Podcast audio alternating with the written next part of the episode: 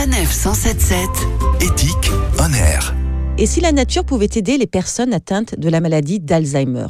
Le CHU de Nancy travaille en ce sens depuis de nombreuses années. Thérèse Jeanvaux, bonjour. Bonjour. Vous êtes neurologue au CHU de Nancy.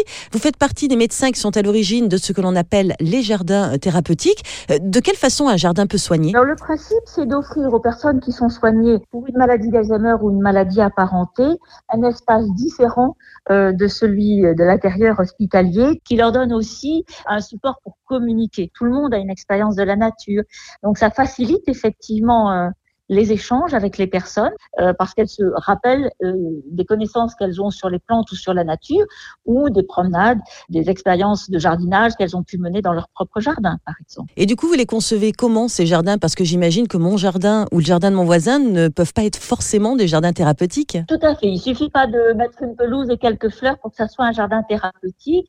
Ça doit répondre aux besoins des personnes.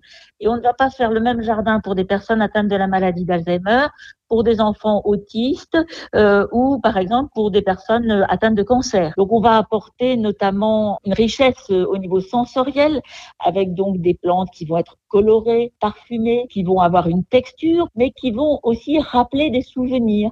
C'est-à-dire que ce seront des plantes typiques de la région. Nous avons eu la réflexion d'introduire une dimension artistique des œuvres d'art qui vont contribuer à être des points de repère fixes, car euh, c'est très important que les personnes puissent se repérer dans cet espace et euh, s'y promener sans avoir peur d'y perdre leur chemin. Et un autre aspect qui est, qui est très important, c'est que le jardin, il doit pouvoir être ouvert à tous, pas seulement aux, aux patients, mais aussi à leur entourage. Et le moins que l'on puisse dire, et ça les dernières études le prouvent, ça fonctionne. Tout à fait. Alors nous avons pu démontrer une amélioration des capacités d'attention. Nous avons aussi montré des bénéfices sur le sommeil pour les personnes qui fréquentent le jardin, c'est-à-dire qu'elles seront moins endormies dans la journée, donc plus participantes à ce qu'on peut leur proposer, une diminution du stress.